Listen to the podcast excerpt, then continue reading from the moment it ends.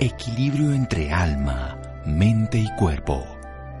Bienvenidos a Sanamente, la cita con el bienestar. Dirige Santiago Rojas.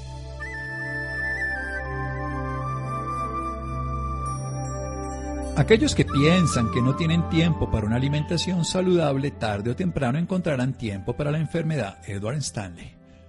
Buenas noches, feliz año 2021. Esperamos comenzar, seguir y avanzar de una manera saludable, dar lo mejor de cada uno de nosotros. Y esta noche seguramente muchos estarán pensando, ay, ¿por qué hice tanto? ¿Por qué me pasé? ¿Por qué? ¿Por qué? ¿Por qué? Bueno, no sirve de nada si no aprendemos. La idea es aprender a alimentar de una manera saludable, pero si nos pasamos, y de todas maneras, aunque no nos pasemos muchas veces, muchas de las cosas que hacemos en el día a día nos cargan un órgano muy noble. La mayoría de personas le echan el muerto de todo, sobre todo los burrachines a este órgano, se llama el hígado. El hígado siempre es la caja de Pandora de todas las cosas, le metemos ahí todos los demonios de la comida, después decimos que el hígado es el que nos queda mal. Él todo el tiempo está haciendo cosas maravillosas, depurándonos, transformando, es el gran almacén de nuestro cuerpo. Ahí tenemos una despensa maravillosa, constructor de las proteínas, regulador de muchas funciones metabólicas. En fin, podríamos hablar todo el programa del hígado, pero hablemos de lo que nos importa hoy, cómo limpiarlo, cómo empezar un año nuevo adecuado y cómo mantenerlo saludable. Hemos hablado varias veces aquí con una enfermera de la Universidad de Caldas, lleva 30 años dedicada al aprendizaje y al trabajo de limpiezas intestinales y también a esto que vamos a hablar, una limpieza hepática. Hay un modelo muy bien conocido, Andreas Moritz, ella lo ha desarrollado durante muchos años y es bueno para las personas saber qué podemos hacer para el hígado. Olga Carmona, buenas noches. Y gracias por acompañarnos. ¡Feliz año! Ah, feliz año, doctor Santiago. Muchísimas gracias por la invitación. Y feliz año para todos los oyentes. Que este año sea muchísimo mejor que el pasado. Estamos así. Todos queremos que sea mejor. Y para eso, precisamente, hoy sabemos que tenemos que cuidar más nuestro único órgano en el sentido que no tenemos más, aunque el hígado se divide en cuatro partes y todos los lóbulos, es uno solo y no podemos, como tiene un riñón y le sacan uno el riñón, aunque es un órgano que se regenera, es tan noble. Cuéntenos qué es esto de la limpieza hepática rápidamente y luego desarrollamos la manera, la forma y todo el proceso. Sí, Andreas Morris, como ya lo había dicho, un naturópata alemán que desde muy pequeño tuvo unas condiciones hepáticas muy, muy preocupantes, se dedicó a estudiar y buscó entre los aborígenes australianos, los indígenas americanos y casi todas las culturas de todo el mundo a mirar cómo era la mejor manera de limpiar el hígado. Entonces sacó esta fórmula de limpieza del hígado que es muy, muy sencilla porque es simplemente que nosotros tomemos la decisión de curarnos, de nosotros eh, tomar... Eh, por las manos nuestra salud y así nosotros vamos a recuperarnos y le vamos a dar la oportunidad al cuerpo de que se cure automáticamente. Él se cura solo. O sea, tener un hígado limpio es como contar con, un, con una nueva oportunidad para vivir. tener el control de la salud, la restauración de nuestra salud y tenerlo y cogerlo en nuestras manos para poder tener más vitalidad y más energía.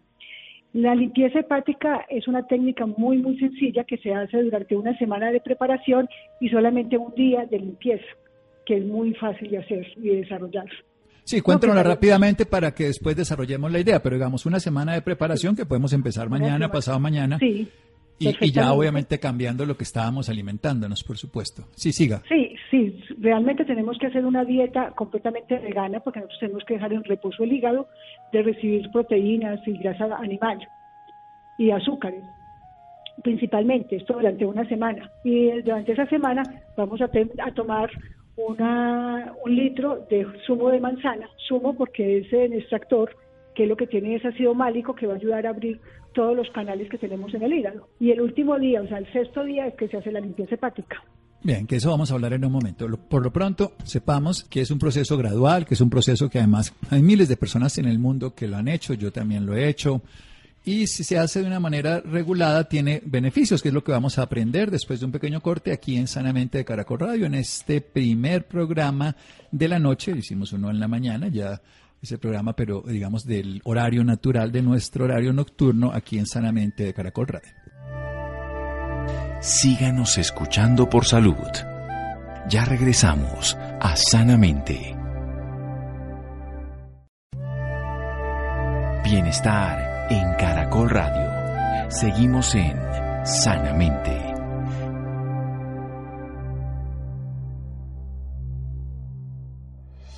Seguimos en Sanamente de Caracol Radio. Nuestro hígado se resiente mucho en las festividades, se resiente por tres cosas y la gente a veces no lo ve. Primero también porque comemos a, a un horario que es inadecuado. No estamos preparados para comer tan tarde de noche, tanta cantidad y sobre todo de comida con ultraprocesamiento, transformada, muy alta en carbohidratos, que eso alteran el funcionamiento hepático, lo llenan de grasa. Recordemos, hay personas que hablan que cerca de la mitad de la población, otros hablan solo del 40, pero no, tampoco solo el 40 es poquito. Tiene algún nivel de hígado graso, otros hablan de la esteatosis hepática, y esto es, la, esto es lo que se llama en el mundo médico la cuota inicial de algo más grave que es la cirrosis. Y el haber bebido también, por supuesto, que es lo más común, el haber comido demasiado dulce, el haber comido demasiada grasa de mala calidad, frituras, grasa trans, todo eso ha afectado a nuestro hígado. Nos está hablando Olga Carmona, una enfermera de más de 30 años dedicado al tema de la colonterapia, 20 años dedicada a la alimentación, ella es asesora nutricional, es vegana y además nos está enseñando a hacer una limpieza hepática. Nos habla que es el trabajo de Andreas Moritz, que se hace inicialmente con una depuración que se va gradualmente durante seis días con ácido málico, que es lo que viene, básicamente es el zumo de la, de la manzana, zumo de manzana que se puede hacer casero, todo lo que importante es que tenga ácido málico. Continúe, Olga, por favor. Bueno, ya conocemos que el hígado tiene muchísimas funciones para nuestro organismo, por eso es tan importante la limpieza de este hígado. Entonces nosotros simplemente lo que vamos a hacer es una dieta vegana durante seis días, completamente vegana, empezamos, podemos decir algo, empezamos el lunes.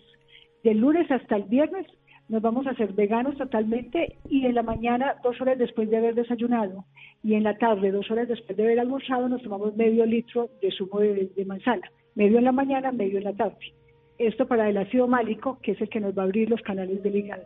Y lo vamos a dejar en reposo de grasas saturadas, de grasa animal, y lo vamos a dejar en reposo de azúcares. Bien, esto es importante que vamos a ser veganos y no comer comida ultraprocesada, ni chatarra, ni nada de esto. No.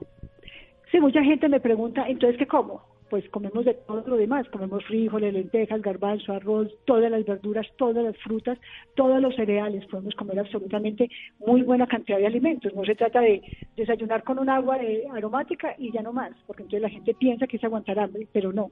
Es comer muy saludable durante toda la semana, pero no darle al cuerpo proteína animal ni tampoco azúcares para que el cuerpo pueda, el, el hígado pueda descansar. Bien, nos queda claro entonces, una semana seguida comiendo comida natural, comiendo comida sin carne, sin ultraprocesados, sin endulcorantes, porque eso también es importante para no cargar el hígado, sin alcohol. Y después de esto, cada día un medio litro, un litro en total, pero medio litro dos veces al día para tener suficiente ácido málico que nos va a abrir esa posibilidad de depurar nuestro hígado. Sigamos. Exactamente. El sexto día, que sería por decir algo, si yo empecé el lunes, tomo esto de lunes a viernes. El sábado vamos a desayunar únicamente con frutas y cereales. Por ejemplo, yo me puedo preparar una avena y picarle frutas y eso sería un buen desayuno. La gente piensa que como decimos cereal, piensa que es Kellogg's o, o esos cereales comerciales, pero no. Cereales sería una buena, una buena avena sin azúcar, sin leche, pero con una buena cantidad de frutas, sería un buen desayuno o, pueden hacerse en un caldito de papa, también se lo pueden tomar sin, sin grasa. Esto para el desayuno. Luego el litro completo nos lo vamos a tomar en la mañana. El litro que nos estábamos tomando, mitad en la mañana y mitad en la tarde durante los primeros cinco días, el sexto día nos lo vamos a tomar todo en la mañana. Y solamente podemos comer hasta las dos de la tarde. Después de las dos de la tarde ya no volvemos a comer nada. Entonces, desayunamos y almorzamos antes de las dos de la tarde. El almuerzo únicamente es arroz y verduras, nada más, sin aceite, únicamente con un poquito de sal, pero sin aceite. Ese día no podemos comer absolutamente de aceite, así sea vegetal. Exacto, entonces, bueno, volvamos a la importancia de no consumir aceite, ¿por qué? O sea, nada, ni, ni fritura, ni nada, ¿no? Nada, absolutamente nada de fritos, ni aceites, eh, menos pues aceites de todos vegetales pero el último día no vamos a consumir aceite ni azúcar. Después de las 2 de la tarde vamos a estar en reposo, muy tranquilos, y a las 6 de la tarde empieza el proceso de limpieza hepática. Sí, perfecto. Es, aconsejable, es aconsejable hacerse una colonterapia ese día o el día anterior. Cuéntenos, cuéntenos qué es una colonterapia para que las personas se enteren qué significa esto de la hidroterapia del colon. La hidroterapia del colon es una limpieza muy profunda de todo lo que es el intestino grueso. El intestino grueso tiene varias porciones. La primera porción, que es la inserción del intestino grueso el intestino delgado con la válvula ileocecal. Ahí empieza lo que se llama el colon ascendente. Tenemos el ángulo hepático debajo de las costillas derechas, luego viene el transverso, luego llega el ángulo esplénico que queda debajo de la costilla izquierda, empezamos con el colon descendente, cuando entra dentro del hueso ilíaco, entonces se llama el sigmoide, termina en la ampolla rectal, que es donde se acumulan las heces, que cuando está llena es cuando viene el deseo de fecar y se elimina por el ano. Entonces, esas, todas esas porciones de intestino grueso se van a limpiar profundamente con una hidroterapia de alcohol. Consiste en colocar una cánula de doble vía, introducirle agua por una vía y por la otra va saliendo todo lo que es los desechos acumulados en el intestino. Entonces, si tenemos un intestino limpio, la limpieza hepática va a ser muy efectiva porque todo lo que va a descargar el hígado al intestino va a evacuarse muy fácilmente y no va a haber obstrucción ni acumulación de bilis en el trayecto, que después puede ser molesto para la persona. vamos a lo esencial. Hemos hecho una preparación para que nuestro cuerpo pueda eliminar. Entonces vamos a limpiar el colon con la colonterapia, la hidroterapia del colon, para que obviamente esté más fácil todo eso que se va a lanzar al intestino y que va a salir por la materia fecal en últimas. Exactamente. Entonces es muy, muy provechoso. Es la colonterapia para que el, intestino esté limpio y todo lo que va a vertir el hígado al intestino pues salga de una manera muy fácil y no haya obstrucción. Luego, a las 6 de la tarde se comienza realmente el proceso de limpieza hepática y comienza con unas sales de Epsom. Se deben diluir tres cucharadas de sales de Epsom en 600 mililitros de agua para dividir en cuatro porciones. Esas cuatro porciones se van a tomar dos el sábado, una a las seis de la tarde, otro a las ocho de la noche, y las otras dos a las seis de la mañana y a las ocho de la mañana del siguiente día después de la limpieza hepática. ¿Esto para qué? Para ayudar a asegurar que el intestino está completamente limpio y por otra parte también ablandar y ayudar a abrir los canales de todo el contenido que hay en el hígado para sea expulsado. El tema más importante, el, el paciente no está comiendo nada más en la noche, porque estamos, o sea, usted me dice a las 6 y a las 8 se va a tomar los sobres de sales Epson mezclados con agua, pues, y, lo hace a las 6 y a 8 de la mañana. En ese lapso de tiempo tampoco come nada. No, después de las 2 de la tarde no puede comer absolutamente nada. Después del almuerzo del sábado, por decir algo, si yo lo hago de lunes a sábado, yo, después de las 2 de la tarde no puedo comer nada. Ah, por eso digo, sí, y esto es muy importante. Por eso tenemos que tenerlo claro. Entonces la persona no consume nada más, después sí se va a hacer. Siga, siga entonces contándonos cómo funciona. Bueno, entonces nosotros vamos a, preparar, voy a repetir, tres cucharadas de sales de Epson en 600 mililitros de agua y los vamos a dividir en cuatro porciones, cada porción de 200 mililitros, que es más o menos medio vaso. Se toma uno a las 6 de la tarde y otro a las 8 de la noche. Luego, a las 10 de la noche es cuando realmente se va a hacer la limpieza hepática. Para eso necesitamos 175 mililitros de aceite de oliva de muy buena calidad, o sea, primera presión en frío, extra virgen, y limones o toronja. No usamos naranja porque la naranja es demasiado dulce y la persona puede tener náuseas. Entonces, lo ideal es con limón, con el zumo de limón o con el zumo de la naranja. El extractor, ojalá que no sea eléctrico, que uno lo haga manualmente. Entonces nosotros vamos a preparar un frasco que tenga 500 mililitros y en ese frasco vamos a echar 175 mililitros de agua y 375 mililitros de jugo. Como un vaso de jugo y solamente un cuarto de vaso, de un tercio de vaso de jugo de, aceite de oliva, perdón, aceite de oliva extra virgen. Eso lo vamos a mezclar bien, bien en una botella de vidrio y eso es lo que nos vamos a tomar a las 10 de la noche. Entonces, antes de tomarnos esto, nosotros tenemos que prepararnos para dormir, porque después de tomarnos este, este jugo de naranja o de limón o de toronja con el aceite de oliva, no podemos volver a pararnos, no podemos volver a levantarnos, porque realmente esa es una limpieza muy profunda que se va a hacer y es mejor que la persona esté recostada ya en su cama, lista para acostarse y no tenga que volverse a parar. Bien, ¿qué debe pasar? ¿La persona va a vomitar, por ejemplo? ¿O la persona va a hacer diarrea? Hay personas, hay personas que le da un poquito de náuseas. En realidad diarrea no, porque como ya se tomó las sales de esto, se había hecho una colonterapia, tiene el intestino completamente limpio, no ha tomado nada desde las 2 de la tarde, no, va, no tiene nada que evacuar. En realidad no hay nada que evacuar. En este momento vamos a recibir el aceite de oliva, pero hay gente que siente náuseas. Pero en realidad uno se lo toma, se pone unos cojines en la cama, cosa que esté recostada.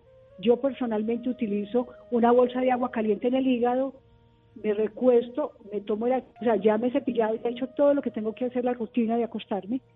Simplemente me tomo este, este mezcla del aceite con el jugo de naranja, perdón, de toronja o de limón, lo tomo inmediatamente, me recuesto y no me vuelvo a parar. Yo hago una pequeña meditación, no hay que ver televisión, no hay que poner radio, no hay que mirar el celular. Es una meditación de agradecimiento al hígado por toda la labor que él hace, darle las gracias y sentir que le estamos dando lo mejor de nosotros para que se limpie y nos podamos restaurar la salud o prevenir enfermedades a, futuro. Excelente, excelente. Vamos a hacer un pequeño corte aquí en Sanamente Caracol Radio. Me gustó sobre todo eso de hacer un acto de meditación y de silencio para agradecerle a un órgano, primero mal muy mal visto, muy mal entendido, porque lo vemos siempre como un tirano cuando es el que nos salva la vida, nos produce el metabolismo saludable. Seguimos aquí en Sanamente de Caracol Radio. Síganos escuchando por salud. Ya regresamos a Sanamente. Bienestar en Caracol Radio. Seguimos en Sanamente.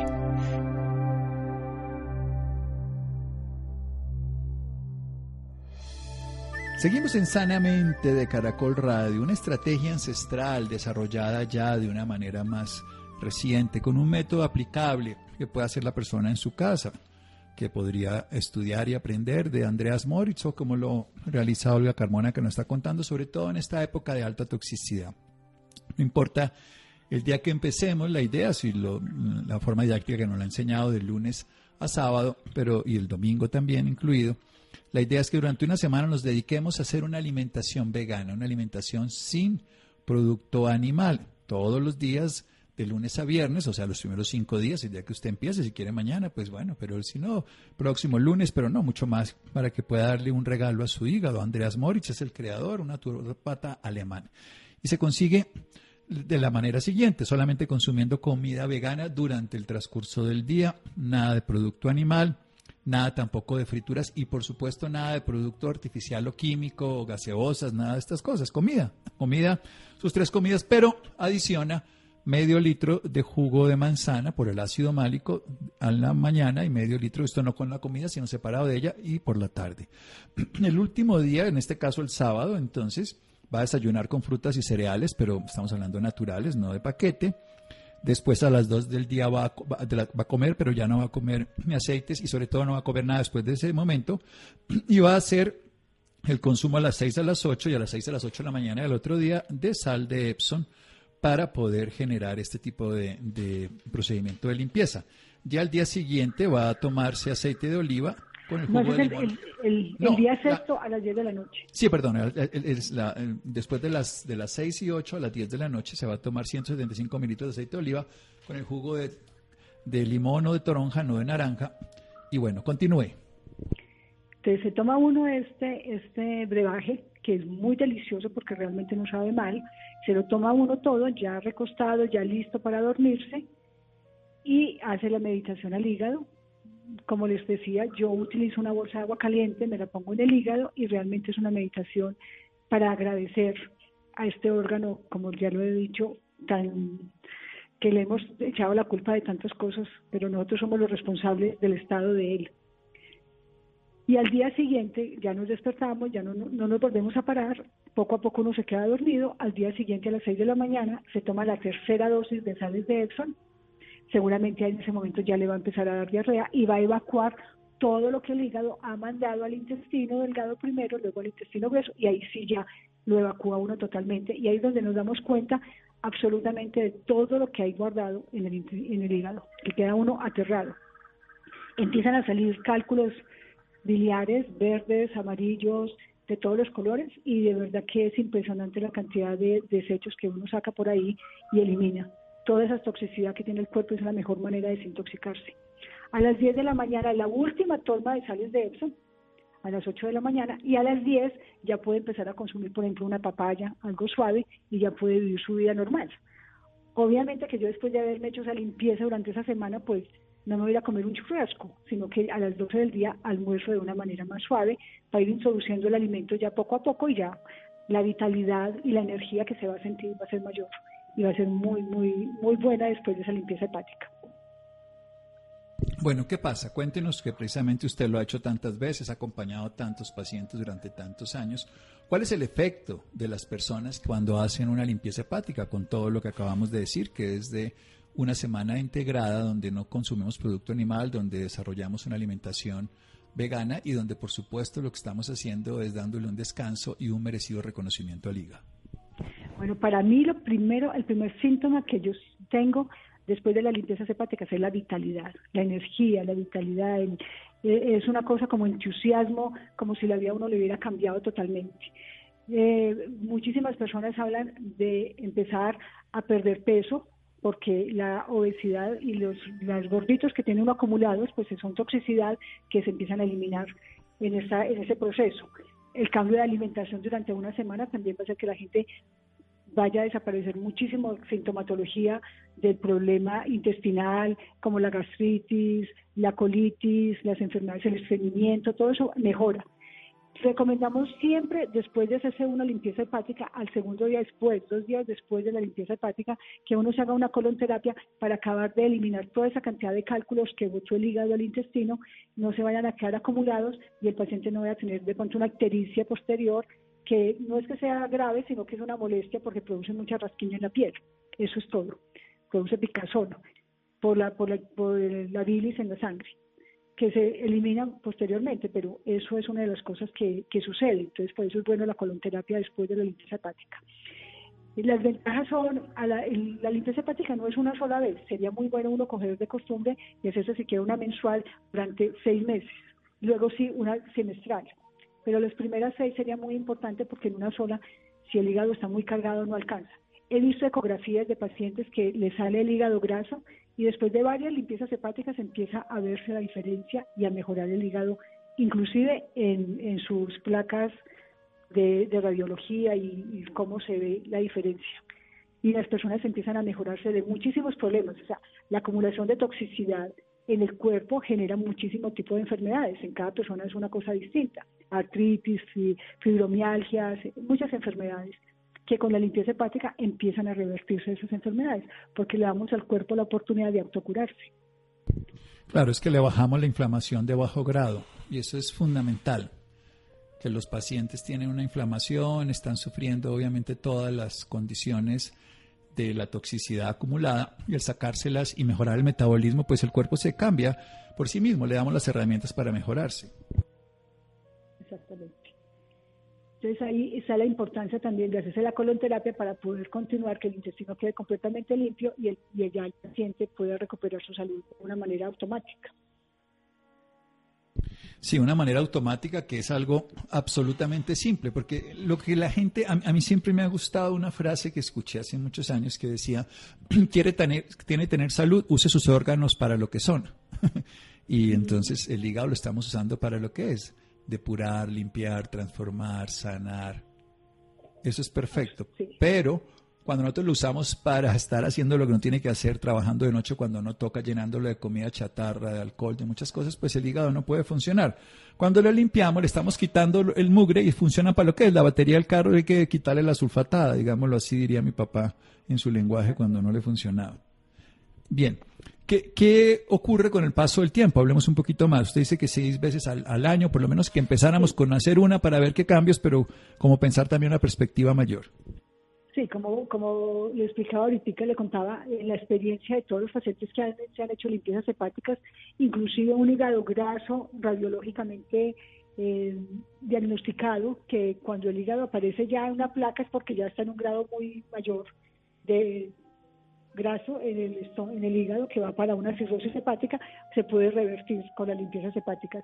De manera que entonces podemos revertir muchísimas más enfermedades, todas las que son producidas por un mal funcionamiento del hígado, porque esos cálculos que se eh, van obstruyendo el buen funcionamiento del hígado impiden que el hígado haga su tarea de, de todas las funciones que tiene el hígado, que sabemos que son miles, miles, cientos de funciones que están conectadas con todo, con todo el cuerpo y que son y que duran, mejor dicho, durante las 24 horas, 7 días a la semana está totalmente, continuamente trabajando el hígado. Es el que crea, procesa, promueve grandes cantidades de nutrientes para el cuerpo, nos ayuda a dar la, la combustión para mejorar todo lo que es la energía vital, de las funciones del hígado, lo más importante también es la desintoxicación. Y si el hígado está dañado, no tiene una buena secreción de sus materiales de desecho, entonces eso nos va a volver a intoxicar, autointoxicarnos. Y todo eso conlleva, eso todo se puede limpiar con una limpieza hepática, se puede evitar.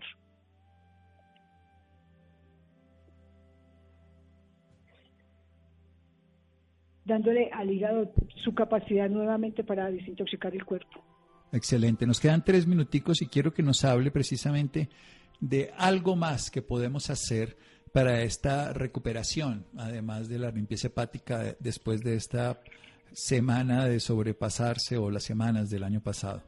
Bueno, realmente las personas que no quieran, que no quieran hacerse una limpieza hepática o que no puedan por, por motivo de tiempo, que además es muy sencillo porque es la comida que comemos todos los días, hay una cosa también es que nosotros en vez de tomar el zumo de manzana, porque a veces es engorroso conseguir el tractor, conseguir las manzanas y sacarlas, pues podemos tomar el ácido málico. El ácido málico son 33 gramos, son gramos que se deben diluir en un litro de agua para podérselo tomar durante el día. El ácido málico hace la función que tiene la manzana, pero también es completamente natural, sobre todo las personas que sufren de diabetes o que no pueden comerse en el zumo de manzana porque es muy dulce, pues yo les recomendaría también que tomara ácido málico que es un poco ácido, ¿no? Como su nombre lo indica.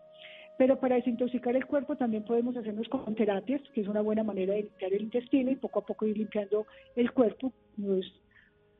Es muy eh, mejor el estreñimiento, elimina toxinas, elimina todo lo que tenemos acumulado en el intestino.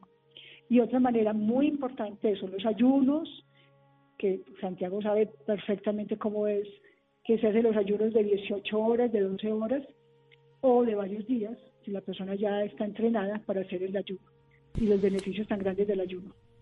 Sí, realmente lo que pasa es que comemos, más allá de la cantidad, comemos muchas veces al día y comida que no es saludable.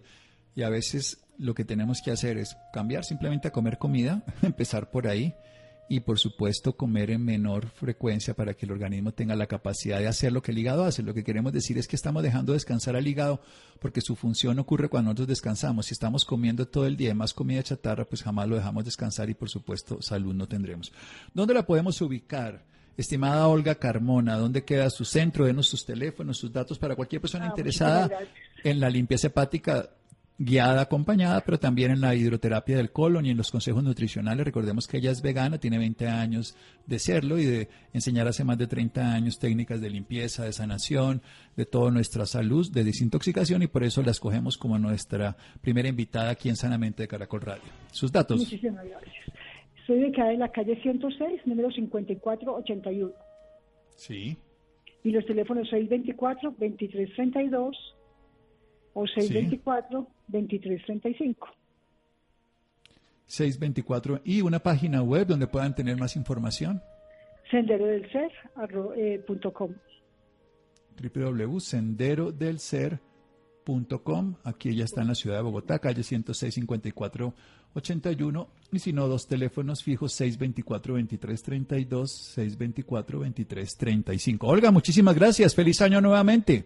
Que la vida le sonría. Muchísimas gracias. Lo mismo para usted y todos los oyentes. Muy bien, seguimos en Sanamente de Caracol Radio. Síganos escuchando por salud. Ya regresamos a Sanamente. Bienestar en Caracol Radio. Seguimos en Sanamente.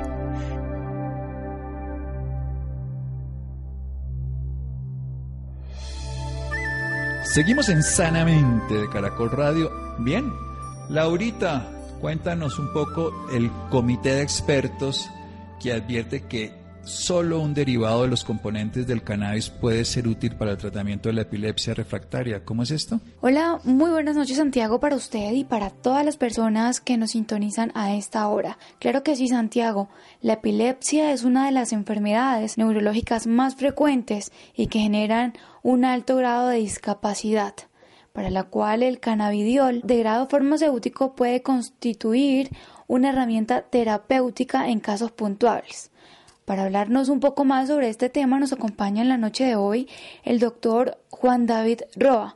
Él es neuropediatra e intensivista pediatra de la Universidad Nacional de Colombia. Doctor Juan David, muy buenas noches y bienvenido a Sanamente de Caracol Radio. Bueno, muy buenas noches, muchísimas gracias por la invitación y un saludo a toda la gente que nos está viendo en este momento.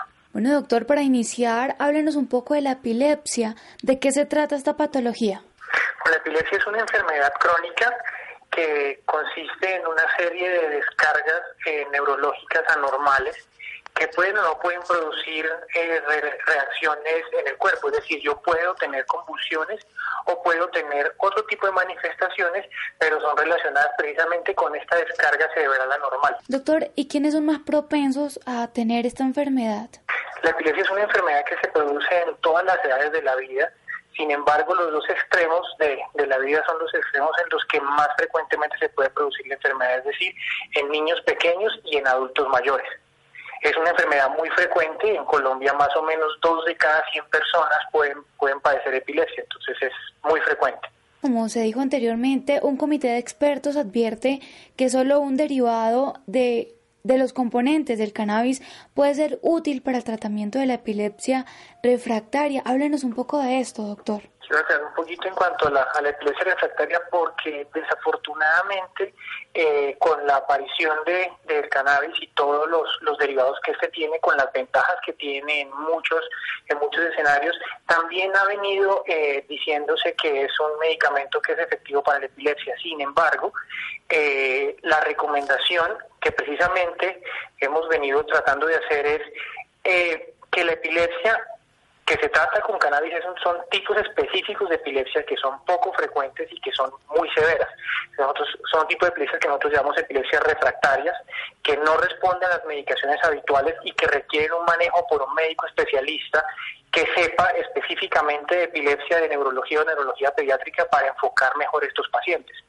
Ahora bien, lo que buscamos en el, en el consenso fue precisamente reunir una serie de expertos para que basados en la literatura mundial, en todo lo que existía sobre la evidencia del manejo de, epilepsia con específicamente cannabidiol, este componente del cannabis, diéramos un tratamiento y unas claves específicas de cómo se debe manejar pacientes con epilepsia refractaria con, con medicamentos con cannabidiol y más específicamente con un medicamento que fuera de características farmacéuticas, que tuviera todas las especificaciones requeridas para ser manejado como un medicamento y no como una forma artesanal. ¿Y quiénes pueden eh, tener acceso a este tratamiento? la indicación específica es para unos tipos de epilepsias que son denominados epilepsias refractarias, epilepsias que no responden a medicamentos y que son evidentemente manejadas por neurólogos o neurólogos pediatras expertos en este tipo de pacientes. No es para cualquier persona ni cualquier persona que tenga epilepsia, sino un porcentaje mucho más pequeño de pacientes con epilepsia que no sean respondedoras a otros medicamentos. Y por ejemplo, eh, usted me habla de, de la epilepsia refractaria esta patología le puede dar también a los bebés? Tenemos pacientes de, edades muy pequeñas hasta edades muy avanzadas con este tipo de epilepsia. Entonces es, poco frecuente, sí, definitivamente, pero sí hay niños pequeños, bebés que tienen epilepsias que no se controlan con los medicamentos de elección. Generalmente cuando uno tiene una persona con epilepsia, como les decía, siendo una enfermedad muy frecuente, el manejo inicial en un porcentaje muy alto de las personas cuando se enfocan de manera adecuada, cuando son vistas por un especialista, cuando se trata y la persona sigue las recomendaciones que ese especialista le da, se puede controlar fácilmente. Sin embargo, hasta en un 30%, es decir, 3 de cada 10 personas no logran controlar esa epilepsia a pesar de ese manejo. Eh, y en uno de estos tipos específicos de epilepsias, el cannabidiol puede tener, puede tener una, una, una indicación específica. También quería preguntarle por las contraindicaciones. Una de las recomendaciones que estábamos dando en el consenso nos reunimos tratando de establecer cuáles son las mejores recomendaciones es, bueno, a qué pacientes viene dirigida, cuál es la indicación, cuál es la eficacia, cuál es la seguridad, y sabemos que es un medicamento seguro, pero es un medicamento seguro, pero cuyas indicaciones muy puntuales. Entonces, una vez la persona que sufre de epilepsia, que es vista por, el, por, por su médico especialista eh, y considera que cursa con estas enfermedades de estos tipos específicos de epilepsia refractaria, puede utilizar ese medicamento, pero con unas recomendaciones específicas de cómo se lo voy a dar, qué tipo de, qué tipo de medicación voy a usar, y en este caso la recomendación es siempre utilizar un fármaco que tenga... Eh, las aprobaciones, que haya pasado por todo el proceso de, seguridad y de, manejo que tiene solamente un, un, fármaco de grado farmacéutico. Entonces, una vez se tenga este, la indicación es que el médico que está manejando ese paciente, e idealmente un neurólogo o un neurólogo pediatra, eh, especifique cuál es la forma como debe recibir su medicamento, cuáles son las mejores indicaciones, con qué medicamentos se puede combinar y con qué medicamentos debe tener unas recomendaciones específicas, porque estamos hablando de pacientes que tienen ya varios medicamentos, que han tenido varios tratamientos anteriores y que requieren unas recomendaciones muy puntuales y especiales para poderlo manejar de manera más adecuada. Doctor, y por ejemplo las personas que nos están escuchando en este momento y deseen, no, no, conozcan mucho sobre el tratamiento y lo necesiten, ¿dónde lo pueden, dónde pueden encontrar más información? La, afortunadamente, tanto la Sociedad de Neurología Infantil como la Sociedad de Neurología están desarrollando, más allá del, del, consenso que ya tenemos, que lo pueden encontrar en la página de, la Asociación Colombiana de Neurología Infantil, eh, la Asociación Colombiana de Neurología y otras asociaciones están tratando de buscar la manera de establecer los mejores lineamientos para que la gente tenga por lo menos la educación y el, y el conocimiento adecuado de cómo se tiene que utilizar este tipo de medicamentos. Hay que tener en cuenta que estamos hablando específicamente de algo que lo tengo que manejar como manejo un medicamento, con una prescripción médica específica, eh, con unas recomendaciones hechas por el médico. Entonces, para aquellas personas que eh, están interesados al respecto, la mejor recomendación es acuda a su médico y consulte con su médico si usted puede ser un candidato para este tipo de opciones.